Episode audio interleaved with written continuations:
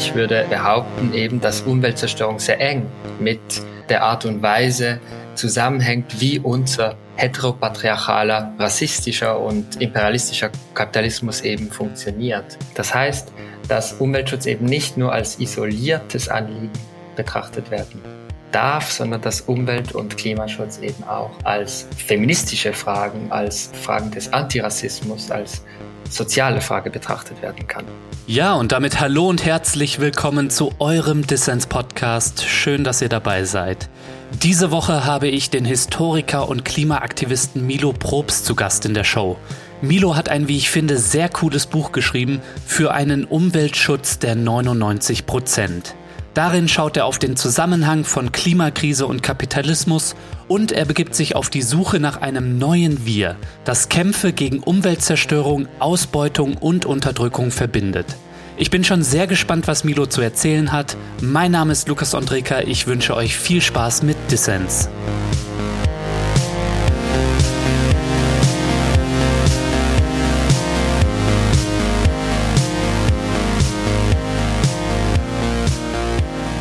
Milo, schön, dass du beim Dissens-Podcast dabei bist. Herzlichen Dank für die Einladung. Es freut mich. Ja, du beklagst, dass viele Menschen, die sich für mehr Klimaschutz einsetzen, dass die gleichzeitig blind sind für soziale Fragen. Milo, woran liegt das und was ist die Folge davon? Es liegt wahrscheinlich ganz grundsätzlich daran, dass Klimaschutz als isoliertes Problem angesehen wird, ähm, das auch gelöst werden kann, ohne dass ganz grundlegende gesellschaftliche Form des Zusammenlebens verändert werden. Und das liegt aber auch daran, dann auf der anderen Seite, dass immer noch viele Strömungen innerhalb der Umwelt- und Klimabewegung ein gewisses Desinteresse ähm, oder sogar ein gewisses Misstrauen gegenüber sozialen Anliegen haben. Wobei man aber auch sofort ähm, sagen muss, dass es mittlerweile immer mehr Versuche gibt, eben diese Brücken zu schlagen. Ja, Milo, ich denke, das ist auch vielfach mein Eindruck. Also jetzt in den Debatten, finde ich, wird Klimapolitik oft auf Fragen von Technologie reduziert. Also wie viel Solaranlagen, wie viel Windräder brauchen wir und wie viel Batterien und so weiter. Und es geht wenig um das, was du Grundsatzfragen genannt hast, also unsere Wirtschaftsweise zum Beispiel. Und damit werden diese Debatten irgendwie auch so ein bisschen entpolitisiert, ist mein Eindruck. Warum muss echter Umweltschutz links sein aus deiner Sicht? Weil in deinem Buch für einen Umweltschutz der 99 Prozent, da argumentierst du genau dafür, dass Klima- und Umweltschutz antikapitalistisch sein müssen. Ja, ich glaube, von vielen wird das anerkannt, dass die gegenwärtige Klima- und Umweltzerstörung eben auf ganz tief sitzende Ursachen unseres Wirtschaftssystems zurückzuführen sind.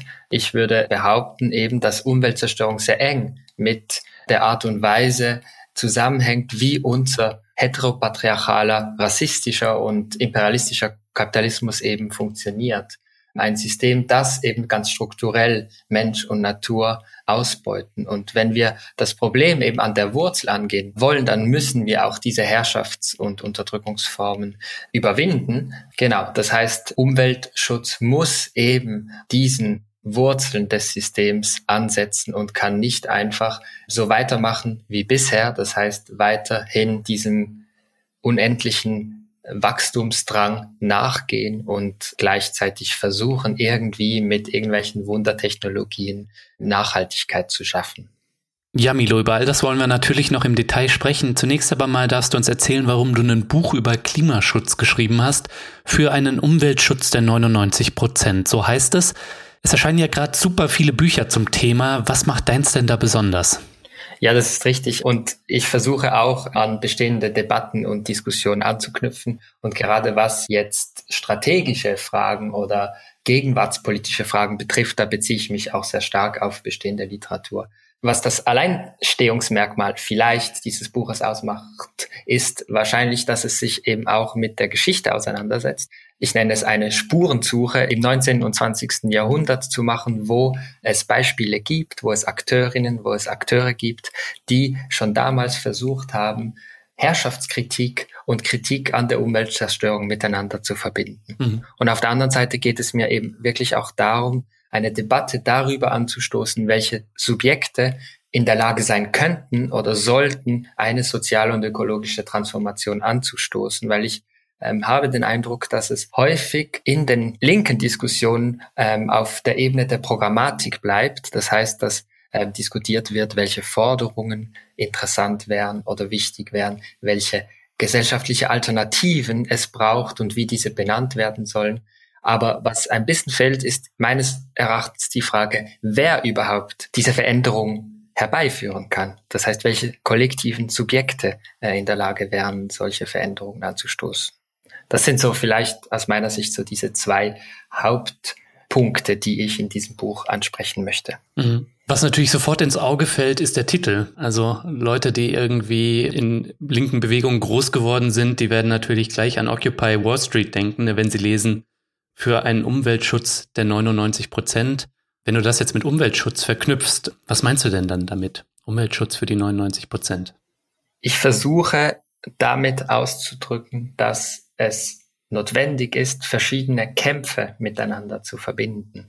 Ganz grundsätzlich. Das heißt, dass Umweltschutz eben nicht nur als isoliertes Anliegen betrachtet werden darf, sondern dass Umwelt- und Klimaschutz eben auch als feministische Fragen, als Fragen des Antirassismus, als soziale Frage betrachtet werden kann. Mhm. Was ich aber mit dieser Formulierung der 99 Prozent nicht sagen möchte, ausdrücklich nicht sagen möchte, ist, dass es bereits jetzt ein solches Kollektivsubjekt geben würde, das bereits jetzt harmonisieren würde und bereits jetzt gemeinsam und einheitlich für ähm, etwas wie eine soziale und ökologische Transformation kämpfen würde. Im Gegenteil, ich, ich sehe diesen Ausdruck eher als ein Projekt, als ein strategischer Horizont, den wir ansteuern sollten und weniger als eine soziologische Analyse der Gegenwart. Mhm. Und ähm, vielleicht, was man auch noch anmerken kann, ist, dass dieses Buch auch sehr stark äh, inspiriert ist von einem anderen Buch, äh, das von den drei Feministinnen Titi Bhattacharya, Nancy Fraser und Cynthia Aruza geschrieben wurde, For a Feminism for the 99%, wo die drei Autorinnen eben versuchen, Feminismus als ein antikapitalistisches, als ein antirassistisches und internationalistisches Projekt zu definieren und zu entwerfen. Und etwas Ähnliches wollte ich mit Bezug auf Umwelt- und Klimafragen machen. Woran ich halt sofort denken musste, ist irgendwie 99 Prozent, das suggeriert so ein bisschen, dass nur das eine Prozent der Superreichen irgendwie für die Klimakrise verantwortlich ist. Das Leben von den allermeisten Menschen im globalen Norden, also auch von uns beiden hier, das ist ja durch umweltschädlichen Konsum auf Kosten von Natur und Menschenleben anderswo gekennzeichnet, ne? Also ist das nicht ein bisschen zu einfach? Auf jeden Fall. Also mir ist es sehr wichtig auch zu betonen, dass aktuell sehr viel mehr als nur ein Prozent der Bevölkerung einem Lebensstil nachgeht, der ökologisch gesehen nicht nachhaltig ist. Ähm, ich finde diesen Begriff der imperialen Lebensweise über den ja, glaube ich, in anderen Folgen dieses Podcasts auch schon gesprochen wurde, sehr spannend und sehr wichtig, dieses Konzept zu verwenden und auch strategisch mit einzubeziehen. Trotzdem glaube ich aber, dass Umwelt- und Klimaschutz oder eben sozialer Umweltschutz im Interesse einer ganz, ganz großen Mehrheit der Bevölkerung sein könnte, sofern wir eben anders definieren, was Wohlstand ist, was ein gutes Leben ausmacht. Mhm. Genau, es geht also darum, sozusagen diese hegemonialen Kämpfe auszutragen und neu zu definieren, was ein gutes und solidarisches und schönes Leben ausmacht. Und da glaube ich, dass eben ein Großteil der Bevölkerung Interesse haben könnte, diese Veränderungen mitzutragen. Und wenn es dann schlussendlich hier im globalen Norden jetzt vielleicht 90 Prozent sind, die das unterstützen oder 85, das ist für mich dann nicht ganz so ähm, relevant. Es geht mir eher um eben die politische Botschaft dahinter oder weniger darum, um eine sozusagen um eine Arithmetik jetzt, ähm, wie viele Personen jetzt ganz genau verantwortlich sind für Umweltzerstörung. Mhm. Wobei man schon auch anmerken kann, dass, ähm, erwähnst du auch in deinem Buch, dass natürlich Umweltzerstörung und Einkommen zusammenhängen. Ne? Also das reichste 1% emittiert doppelt so viel CO2 wie die ärmste Hälfte der Bevölkerung. Ne? Da zitierst du eine Oxfam-Studie in deinem Buch. Also da gibt es schon einen Zusammenhang so, aber wird nicht reichen, nur auf die Konsumgewohnheiten des reichsten 1% irgendwie abzustellen. Ja, ja, ja, auf jeden Fall, genau. Und ich glaube, dass diese Kämpfe eben da rüber, wie wir auch unsere individuellen Lebensgewohnheiten verändern möchten, dass die auch relevant sind und wichtig sind. Und da sehe ich so, äh, wenn man das sagen will, so diese vielleicht orthodoxen Marxistinnen und Marxisten, die alles nur eben auf diese ganz reichen 1% setzen und ähm, alles andere so als ähm, neoliberale Konsumkritik abtun, auch als problematisch an. Also mhm. ich glaube durchaus, dass kollektiv und in sozialen Bewegungen auch die Frage adressiert werden muss, wie wir zusammenleben, wie wir konsumieren, wie wir uns fortbewegen, wo wir in Urlaub fahren und so weiter. Du hast es vorhin schon so ein bisschen angedeutet. Wir müssen die Kämpfe für soziale Gerechtigkeit und Klimaschutz zusammendenken. Mhm. Du wirfst in deinem Buch auch so einen Blick auf, ja, die Umweltbewegung der vergangenen Jahre und auf die Arbeiterinnenbewegung und warum die nicht zusammengefunden haben, ja?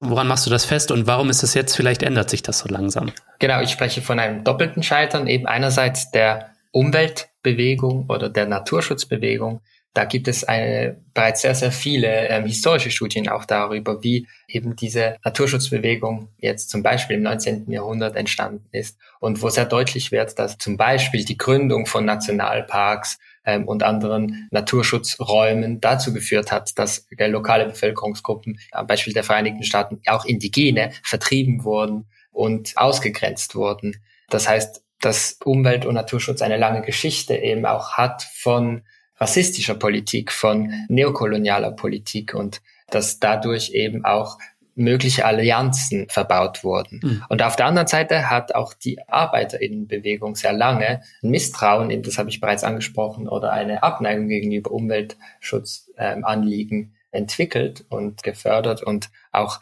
da gilt es eine sozusagen interne Kritik der Linken stark zu machen und voranzutreiben, weil auch dort sehr viele Blindeflecken weiterhin äh, existieren. Mhm. Das sind, glaube ich, noch blinde Flecken, die uns bis heute beschäftigen. Also ich habe so das Gefühl, ich weiß nicht, wie das in der Schweiz ist, wo du ja aufgewachsen bist und auch lehrst an der Uni in Basel. Hier, wenn man jetzt auf Fridays for Future schaut und auf die Gewerkschaften, da gibt es die zaghaften Versuche, da zusammenzufinden. Also was hat sich da vielleicht auch verändert? Also wo siehst du irgendwie positive Momente der Verbindung? Ja, ich glaube, es bewegt sich tatsächlich ein bisschen etwas. Was ich zum Beispiel sehr spannend fand, war die kürzlich durchgeführte Ende-Gelände-Aktion. Anfang August war das, glaube ich, mhm. ähm, wo ganz klar die neokoloniale und rassistische Dimension des fossilen Kapitalismus im Zentrum stand und wo genau die Aktion sehr offen versucht hat, eben auch diese Dimension stark zu machen. Das ist ein Beispiel eben aus diesem Spektrum der Umweltbewegung oder der Klimaschutzbewegung, die eben auf zivilen Ungehorsam setzt. Ich glaube aber auch, dass, wie du auch angesprochen hast, jetzt zum Beispiel in der Klimastreikbewegung, so nennt man das Äquivalent der Fridays for Futures in der Schweiz, dass dort auch Versuche stattgefunden haben, sich mit äh, GewerkschafterInnen und Gewerkschaftern zu vernetzen.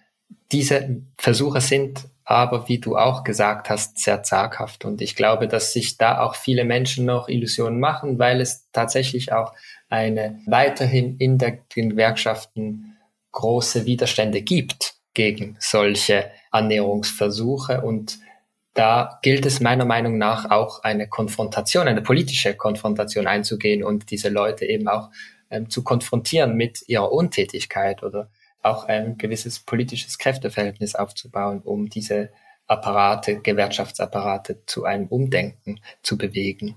Mhm. Vielleicht auch noch, wenn ich noch ein weiteres Beispiel geben darf, in Frankreich, wo ich die Situation auch noch verfolge, gibt es zum Beispiel verschiedene Kollektive von Arbeitenden, zum Beispiel in der Flugzeugindustrie oder in den Raffinerien, die versuchen eben über eine Konversion ihrer Industrien nachzudenken, gemeinsam mit Umweltschützenden, wo Brücken geschlagen werden, auch wenn das natürlich noch sehr ungenügend ist angesichts dessen, was eigentlich notwendig wäre.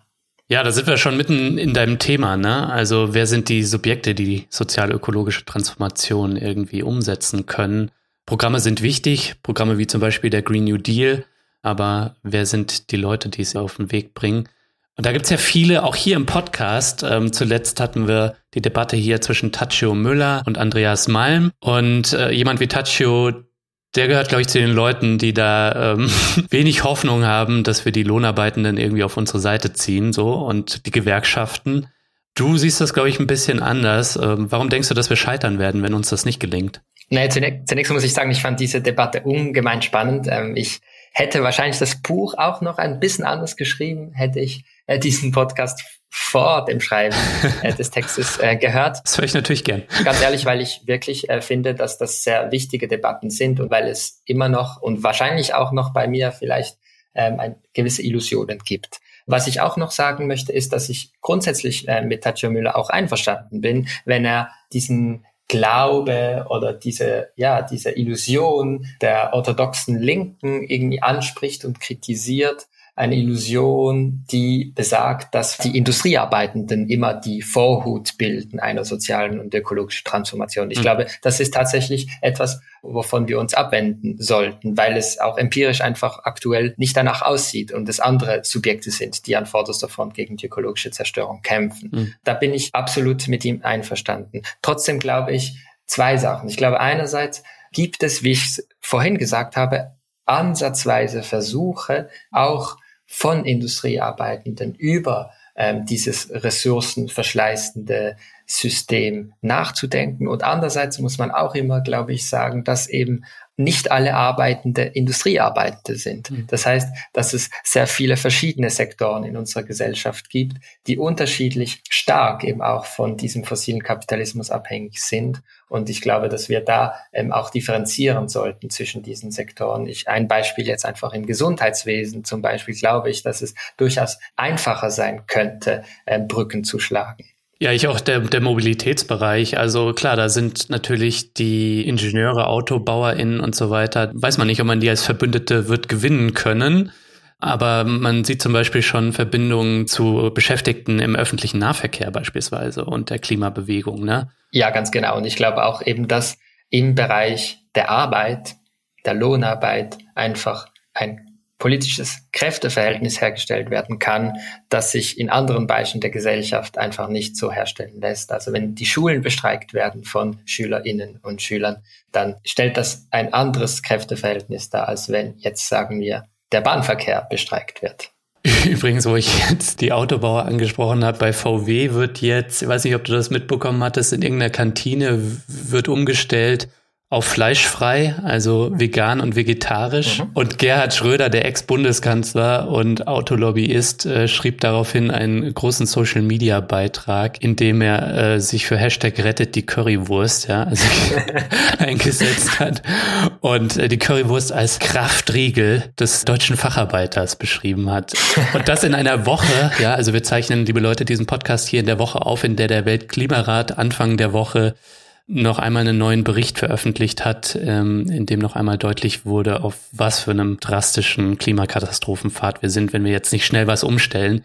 Das zeigt irgendwie auch so diese absurde und so Verzweiflung bringende Gleichzeitigkeit von so, ja, so alten Beharrungskräften, ne? Also die Konsumgewohnheit Currywurst, ja, und gleichzeitig diese dramatische Lage. Also weiß nicht, mich bringt das manchmal zum Verzweifeln, äh, solche Sachen. Ja, absolut. Und ich, also, und jetzt abgesehen auch davon, dass das jetzt ein bisschen skurril daherkommt, ich glaube, man könnte das jetzt auch vielleicht analysieren und, und zeigen, dass eben diese Konsumgewohnheit Fleisch essen auch mit Männlichkeitsbildern zum Beispiel zusammenhängt. Mhm. Und dass ein weiterer Grund jetzt wäre eben Umweltschutz eben auch mit feministischer Politik zu verknüpfen, mit einem Projekt, das Formen der Individualität, der Selbstbeziehung auch verändert und andere ähm, Formen des Interweltseins sozusagen ähm, versucht zu entwickeln. Hm. Ich fand es interessant, in deinem Buch zu lesen, muss ich gestehen, Milo, und das wird vielleicht auch Leute hier überraschen, dass du die Gelbwesten-Proteste in Frankreich anführst als Beispiel für einen Umweltschutz der 99 Prozent oder vielleicht nicht als Idealbeispiel, aber wo etwas so hervorscheint vielleicht, ja. Weil viele würden halt als Beispiele für Klimakämpfe ganz andere Sachen anführen, ne? ganz andere Bewegungen. Wieso siehst du das so? Ja, ich glaube, ähm, das ist auch ein bisschen einem deutschsprachigen Blick auf die Ereignisse geschuldet. Ich glaube, in Frankreich mittlerweile gibt es sehr wenige Menschen, die bestreiten würden, dass es bei den Gelbwesten-Protesten nicht auch um ganz grundlegende Fragen ging, um Demokratiefragen, um Fragen der Umverteilung, der sozialen Gerechtigkeit, der Frage, wie arbeiten wir und so weiter. Mhm. Und es eben nicht nur darum ging, dass irgendwelche autobesessenen Individualisten bekämpfen wollten, dass sie jetzt mehr Sprit bezahlen müssen. Ich glaube, dass ganz grundsätzliche Fragen in dieser Bewegung adressiert wurden und dass einerseits gezeigt wurde, dass neoliberale Umweltschutzpolitiken eben soziale Ungleichheiten verschärfen und andererseits eben gezeigt wurde, dass eine wirklich erfolgreiche Klimaschutzpolitik auch ähm, soziale Fragen adressieren sollte mhm. und dass es nicht geht ohne eine massive Umverteilung von Macht und Ressourcen und eine Demokratisierung der Gesellschaft. Und diese Fragen wurden im Ansatz durch diese Bewegung besprochen und adressiert. Was nicht heißt, dass alle jetzt umweltschützerisch wären, aber es gab auch ganz viele ähm, Aussagen von AktivistInnen der Gelbwesten, die ganz klar gemacht haben, dass es ihnen nicht darum geht, Umweltschutz per se zu kritisieren, sondern eher darum geht, Umweltschutz in eine transformatorische Politik einzubetten, die eben auch sozial gerecht ist. Scheint Frankreich vielleicht ähm, noch ein kleines bisschen weiter zu sein, wenn es darum geht, diese Sachen zu verbinden, oder wie ist dein Eindruck? Ja, ich glaube auf jeden Fall. Ich habe vorhin auch eben auch diese, diese Beispiele genannt aus der Flugzeugindustrie oder der Raffinerien. Ich glaube, dass tatsächlich dort auch in Frankreich eine, eine Tradition noch mhm. viel stärker ist, die versucht eben linke Politik als transformatorische, als radikal transformatorische Politik zu denken und wo diese Ansätze auch noch in größeren Organisationen und Gewerkschaften hörbar äh, sind.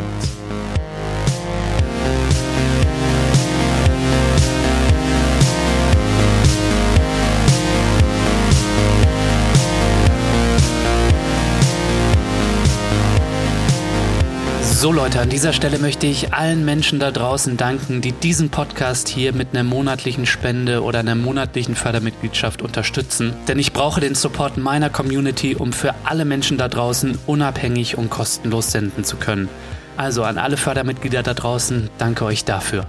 Wenn dir dieser Podcast gefällt und du noch nicht dabei bist, dann werde doch jetzt Fördermitglied. Mitmachen kannst du schon ab 2 Euro im Monat und du machst Dissens damit nicht nur möglich, nein, es winken auch Goodies und du hast jede Woche die Chance auf coole Gewinne. Dieses Mal verlose ich das Buch von Milo Probst für einen Umweltschutz der 99%. Alle Infos zum Buch und dazu, wie du bei Dissens mitmachen kannst, gibt's natürlich in den Show Notes und auf dissenspodcast.de.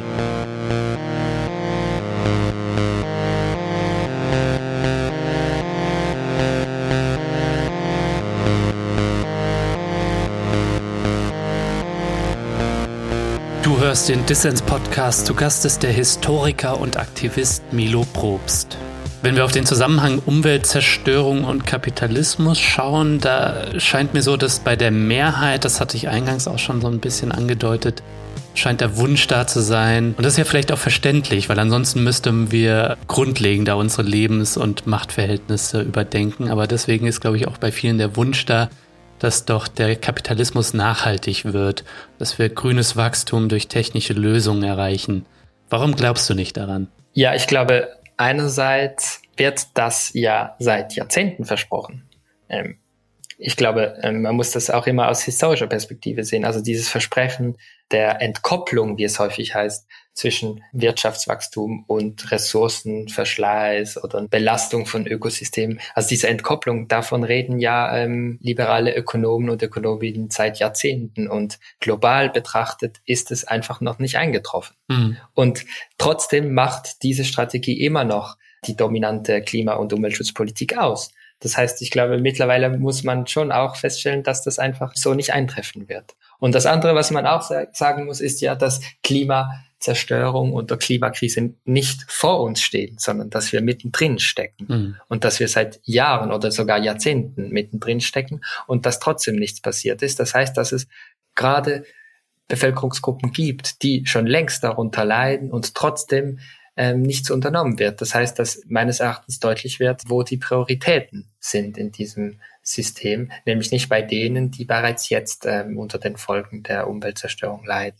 Und ganz abgesehen davon, glaube ich, muss man halt auch sagen, dass selbst wenn es gehen würde, weiterhin ähm, soziale Fragen bestehen bleiben würden, dass es weiterhin Ausbeutung geben würde, dass es weiterhin ähm, Unterdrückung geben würde von rassifizierten Menschen, Unterdrückung von weiblich gelesenen Personen und so weiter. Das heißt, dieses System zu verändern ist nicht nur notwendig, weil es ähm, die Umwelt zerstört, sondern eben weil es auch Menschengruppen abwertet, weil es Ungleichheit schafft. Das heißt, ich glaube, es gilt wirklich beides zusammenzudenken und beides eben auch zusammen zu adressieren. Mhm. Was natürlich das Schwierige ist, ist so ein System, was, du beschreibst das auch in deinem Buch, so quasi hinter unserem Rücken, ne, wie das Marx schon gesagt hat, so abläuft und was eben auf diese Dynamik des Wachstums angewiesen ist. Denn wenn es nicht wächst, dann gerät es in Stottern. Das haben wir ja in der Corona-Krise erlebt und ähm, dann bedeutet das für viele Menschen natürlich auch ähm, soziales Elend. So ein dynamisches System, da die Notbremse zu ziehen und mal eben was anderes auf die Beine zu stellen,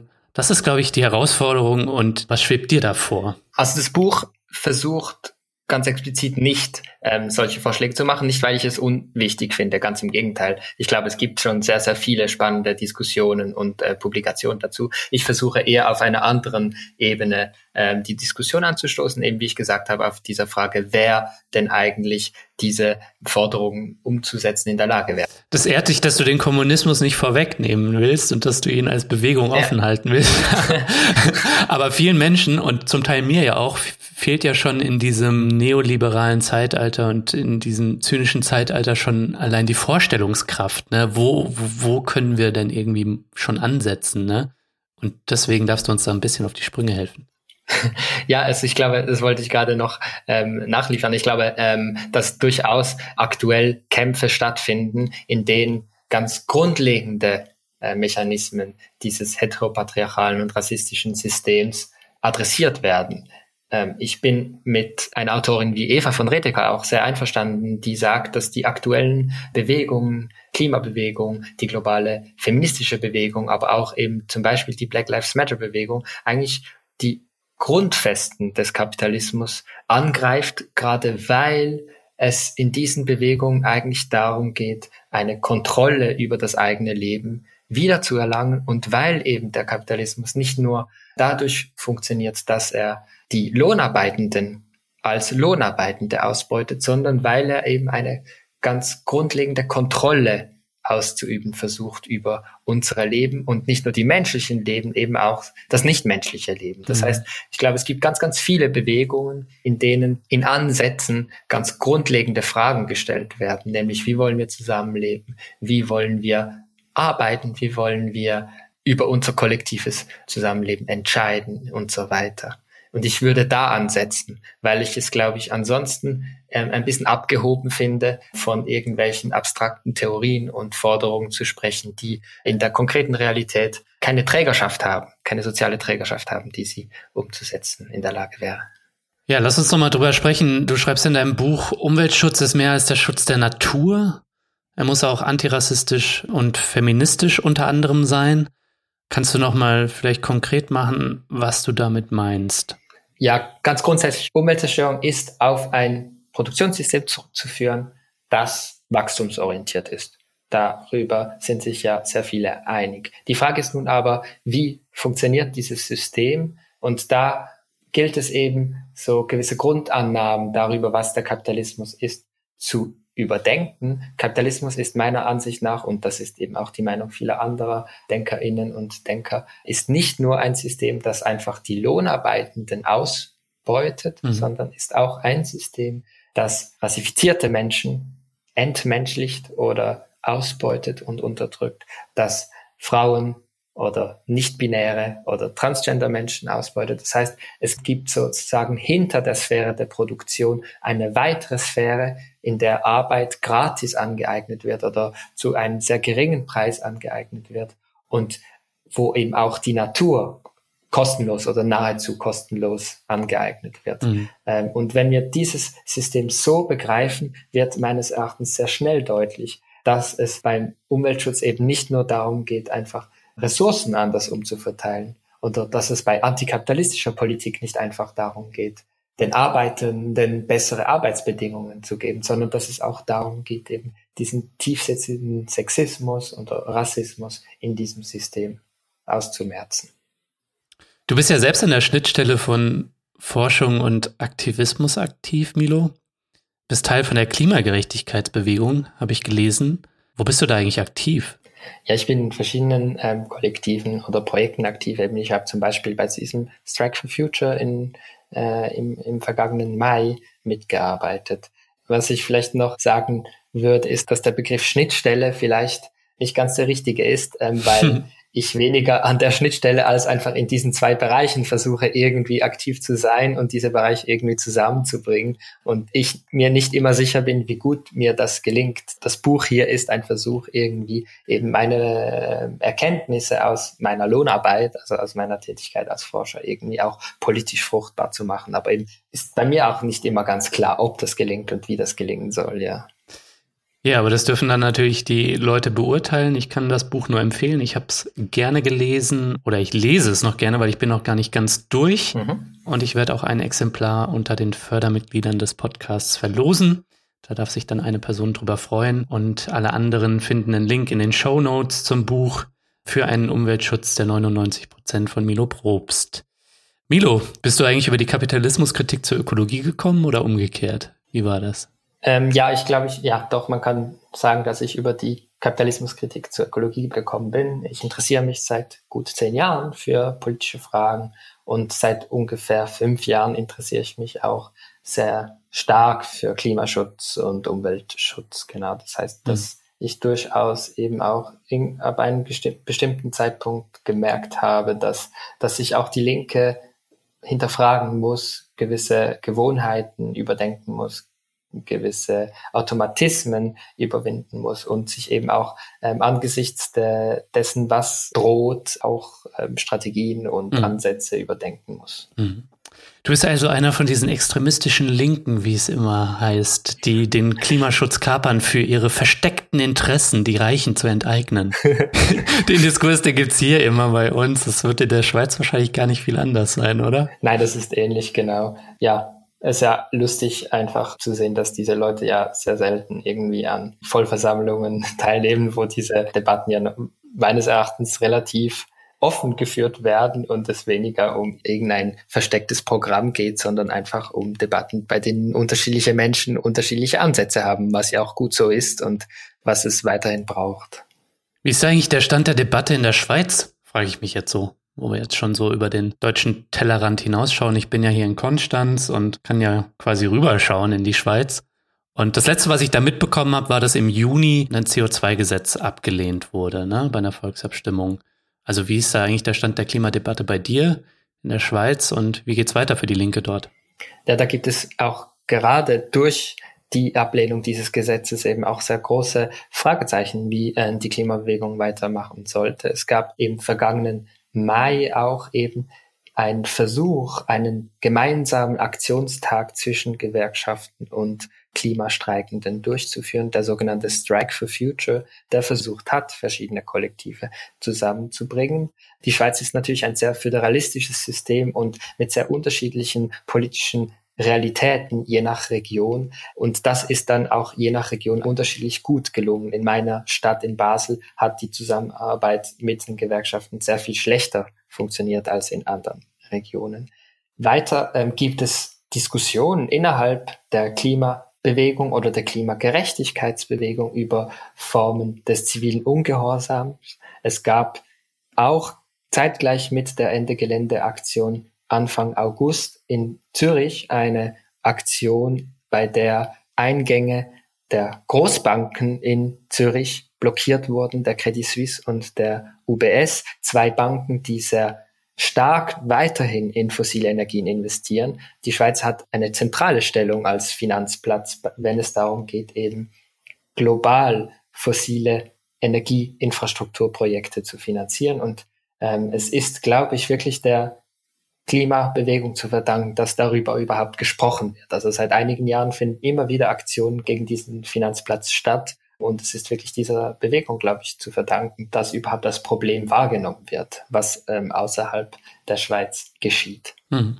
Als Historiker, Milo, widmest du dich in deinem Buch auch einer, du hast es vorhin im Gespräch schon erwähnt, einer Spurensuche in der Vergangenheit nach den Verbindungslinien zwischen ökologischen und antikapitalistischen Ideen, Traditionen und du suchst es in der Arbeiterinnenbewegung oder der sozialistischen, kommunistischen Tradition im 20. und 19. Jahrhundert, wo ich, als ich das dann so gelesen habe, erstmal so dachte, hm, wo wird er das denn finden? Realsozialismus und Sozialdemokratie, die bieten da ja nicht wirklich Anknüpfungspunkte, ne?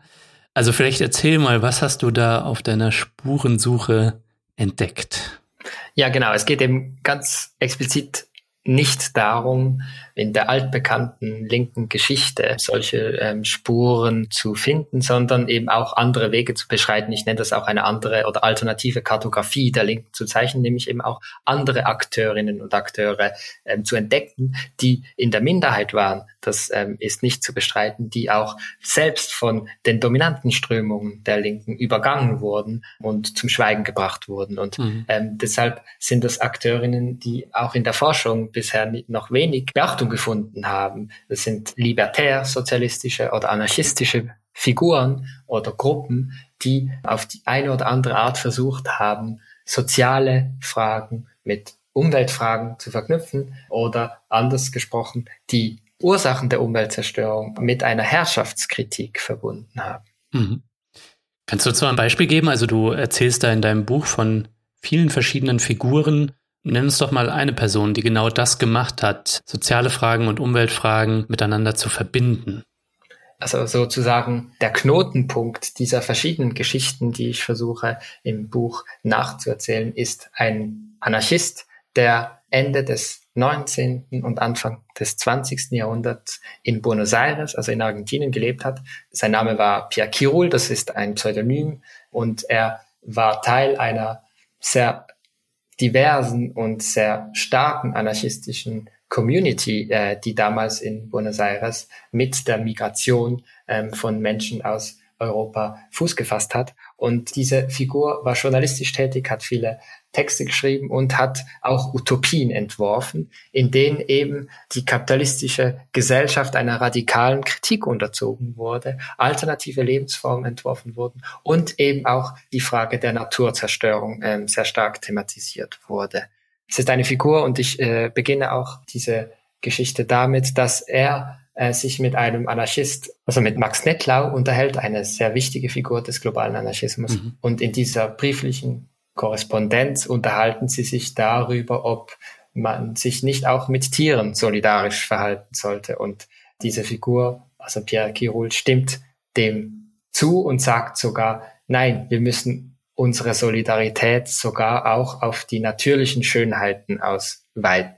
Das heißt, es ist wirklich ein sehr breiter Solidaritätsbegriff, der eben auch die Verbundenheit mit den nichtmenschlichen Wesen auf dieser Welt ähm, hervorhebt und nicht nur Solidarität zwischen den Menschen als Ziel einer linken Politik postuliert. Mhm. Ja, eine weitere Figur, von der man liest in deinem Buch, ist äh, Louise Michel, eine Kommunadin. Ähm, es hat mich interessiert, weil wir zuletzt auch im Podcast mal eine Folge zur Pariser Kommune hatten, anlässlich des Jubiläums. Und dass die zweifelsohne soziale Fragen und ähm, später auch ja antikoloniale Fragen thematisiert hat. Ne? Sie wurde ja dann nach der Niederschlagung der Kommunen in die französische Kolonie Neukaledonien verschifft. Habe ich jetzt jüngst auch ein cooles Buch zugelesen, fällt mir gerade ein, von Josef Andras Kanaki. Da geht's genau eben um antikoloniale Kämpfe in Neukaledonien auch bis heute. Und da wird auch Louise Michel thematisiert. Hat mich jetzt aber interessiert, wo sie dann auch noch die ökologische Frage eingebracht hat. Man muss natürlich immer noch fairerweise sagen, dass der Begriff schon der Ökologie damals von diesen Menschen nicht verwendet wurde. Das heißt, mhm. man muss das halt alles ein bisschen breiter sehen und sich im Klaren sein, dass eben die Frage der Ökologie an, anhand von anderen Begriffen thematisiert wurde. Was Louise Michel äh, gemacht hat, äh, sie war Teil einer ähm, sehr reichhaltigen und interessanten Diskussion und Praxis alternativer Erziehung und Bildung, mhm. wo eben auch sehr viel weibliche Anarchistinnen äh, beteiligt waren. Und in diesen alternativen Schulprojekten, die vor allem so Ende des 19. und Anfangs des 20. Jahrhunderts entstanden sind, ging es einerseits natürlich darum, die Menschen, also die jungen Menschen zu Solidarität zu erziehen, also zu Achtung der Mitmenschen zu erziehen. Aber es ging eben auch interessanterweise darum, eine Achtung der Nichtmenschen, das heißt der Tiere und auch wieder der, damals hieß es der Naturschönheiten zu fördern. Das heißt, es ging eben darum, eine, ich nenne das eben eine Ethik der Sorge zu entwickeln. Sorge um Mitmenschen, aber eben auch um die Natur. Mhm. Ja, und ähm, im feministischen Diskurs ähm, gibt es ja den Begriff der Sorge, Care, ne? Und da lässt sich eine enge Verbindung eben in der Sorge für Menschen und in der Sorge für Natur herstellen. Und mhm. ähm, die Aufwertung von solchen Sorgetätigkeiten in unserem Alltag, äh, in unserem Leben, würde natürlich auch erfordern, das Schrumpfen gewisser umweltschädlicher und ressourcenintensiver irgendwie Produktionszweige so. Und da lässt sich dann vielleicht auch diese feministische Kritik am Kapitalismus und der Gedanke von Degrowth, Postwachstum und Ökologie, glaube ich, zusammenbringen und ja, sinnvoll vielleicht verknüpfen. Unbedingt. Ich beziehe mich in meinem Buch eben auch auf genau auf diese ökofeministische Kritik, die mhm. eben diese Parallelen herausarbeitet zwischen eben der Abwertung weiblicher Sorgearbeit oder weiblich kodierter Sorgearbeit und der Abwertung von Ökosystemen. Ähm, und das umgekehrt eben, wie du jetzt auch gesagt hast, eben in feministischen Kämpfen eine andere Prioritätensetzung eingefordert wird, nämlich dass Sorge und Respekt vor dem Leben, das heißt vor dem menschlichen, aber auch vor dem nichtmenschlichen Leben im Zentrum stehen soll und eben nicht die Erwirtschaftung von Profit. Auf jeden Fall, ja. Hm. Wenn du in die Zukunft blickst, gerade mit Blick auf die Herausforderungen, vor denen wir stehen, die Gefahren, vor denen wir stehen, und wenn du auf die Klimabewegung schaust, ja, die ähm, schon viel erreicht hat, aber irgendwie an so einem Punkt sich befindet, gefühlt, wo sich so die Frage stellt, was ist noch zu erreichen mit den Appellen an Politik? Worin setzt du da deine Hoffnung? Du hast vorhin schon Formen von zivilen Ungehorsam und Streiks angesprochen. Wo muss sich gefühlt die Klimabewegung aus deiner Sicht hinentwickeln? Du bist ja Teil von ihr.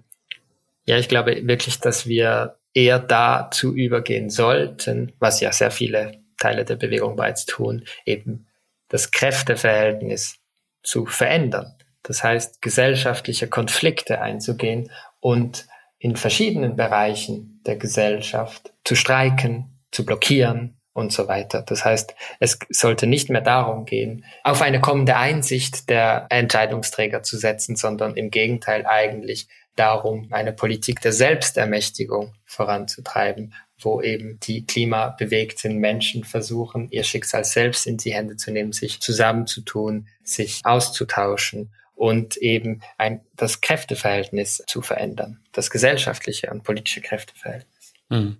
Sie haben ja so eine Befürchtung irgendwie von gemäßigten Klimabewegten, dass man durch Konfrontation Leute verkrault und die Anschlussfähigkeit, die Hegemoniefähigkeit verliert. Aber das siehst du anscheinend anders, ne? ich bin einverstanden, dass es ganz bedeutende Teile der Klimabewegung gibt, die weiterhin daran glauben, dass diejenigen, die an den Schalthebeln sitzen, dass sie auch umgestimmt werden können. Das heißt, ich bestreite auf keinen Fall, dass es weiterhin solche Ansätze äh, und solche Hoffnungen gibt. Ich glaube einfach, dass wir ganz ernsthaft darüber diskutieren sollten, innerhalb der Bewegung, aber auch in anderen Bewegungen und sozialen Auseinandersetzungen, ob das die richtige Strategie ist. Ich bin davon überzeugt, dass es eine andere Ausrichtung braucht und mein Ziel ist es, diese Debatte anzustoßen. Hm. Ja, also ich meine, Einsicht kann ja auch durch Konfrontation entstehen, ne? Wenn die Leute an den Schalthebeln merken irgendwie, dass wenn ein großer Teil der Menschen Ungehorsam leistet, streikt, also das Ganze massenhaft passiert und dann kann ja auch Einsicht durch Konfrontation entstehen, ne? Auf jeden Fall, ja. Mhm. Ja, wenn du recht hast, Milo, und Klimaschutz geht nur im Bruch mit ähm, unserer gegenwärtigen kapitalistischen Wirtschaftsweise. Wie wird die Welt aussehen, wenn wir diese sozial-ökologische Transformation nicht anstoßen, wenn wir damit scheitern? Ja, das ist eine gute Frage. Ich glaube, dass wir uns wirklich vergegenwärtigen sollten, was gerade passiert. Es geschieht gerade eine Transformation erdgeschichtlichen oder geologischen Ausmaßes. Also wir verlassen, das sagen uns mittlerweile viele Geologinnen und Geologen, die Epoche des Holozäns und kommen in einen neuen Zustand, einen neuen planetarischen Zustand. Und das Holozän, das heißt die letzten circa 10.000 Jahre, waren gekennzeichnet durch eine außergewöhnliche Stabilität des Klimas und die haben die Geschichte der menschlichen Zivilisation ganz entscheidend bedingt. Was im Umkehrschluss wieder heißt, dass wenn wir jetzt eben, einige sagen, ins Anthropozän übergehen oder andere bevorzugen, wie ich auch, den Begriff des Kapitalozäns, wenn wir in einen anderen geologischen Zustand übergehen, stellt sich auch für uns die Frage, ob diese neuen Bedingungen überhaupt dafür geschaffen sind, eine solidarisch zusammenlebende Menschheit zu ermöglichen. Mhm. Das heißt, es geht wirklich darum, die ganz grundsätzlichen Bedingungen des gesellschaftlichen Zusammenlebens zu bewahren. Und die Anzeichen stehen ja nicht sehr gut. Trotzdem glaube ich, wird es immer, immer Kämpfe geben darüber, wie Menschen zusammenleben sollten. Das heißt, auch wenn gewisse Aspekte der Klimakrise nicht mehr aufgehalten werden können, wird es weiterhin Kämpfe darüber geben, wie Menschen zusammenleben sollen. Kämpfe über Solidarität, Freiheit und Gleichheit. Und das ist das Einzige, worauf ich hoffen kann und die einzige Prognose, die ich wagen möchte, nämlich, dass es diese Kämpfe weiterhin gibt. Ich glaube, das ist auch ein Satz von Gramsci, der einmal gesagt hat, es lässt sich nichts voraussehen, außer dass es Kämpfe geben wird. Und ich hoffe, das ist tatsächlich der Fall. Was du so ein bisschen in deinem Buch voraussiehst, ist ähm, die Barbarisierung des Kapitalismus, nennst du das. Es wird ja manchmal so suggeriert, die Klimakatastrophe ist zivilisationsgefährdend, menschheitsgefährdend äh, und das ist sie zweifelsohne. Aber es äußert sich natürlich entlang von rassistischen, klassistischen, sexistischen und so weiter Grenzen und ähm, Unterdrückungsformen. Ne? Und es wird zuerst halt Menschen im globalen Süden erwischen so. Und wir sehen jetzt schon, wie sich Europa an den Außengrenzen abschottet. Wahrscheinlich gilt es dagegen auch zu kämpfen. Auf jeden Fall. Ähm und ich glaube, dass es eine Illusion wäre zu glauben, dass das gegenwärtige System einfach zusammenbrechen wird, weil es diese aktuellen ökologischen Widersprüche nicht mehr aushält. Ich glaube, dass dieses System wird noch lange fortbestehen und noch lange versuchen, irgendwie aus den Ökosystemen und den Menschen Profite herauszupressen, sofern eben nichts etwas dagegen unternommen wird. Die Journalistin und Aktivistin Naomi Klein nennt das auch Desasterkapitalismus. Das heißt eine Form des Kapitalismus, die eben noch wie du auch schon gesagt hast, noch mehr auf Repression setzt, noch mehr auf Polizeigewalt, auf militärische Intervention und versucht über diese Wege und weniger über diese liberalen Mechanismen der Konsensstiftung Profite zu erwirtschaften. Und ich glaube, das wird noch lange so weitergehen, eben wenn nicht soziale Bewegungen von unten Alternativen aufzeigen und diese erkennen. Milo, ich habe sehr viel gelernt. Ähm, ich denke auch, das wird den Leuten da draußen so gehen. Danke dir. Danke für das Gespräch.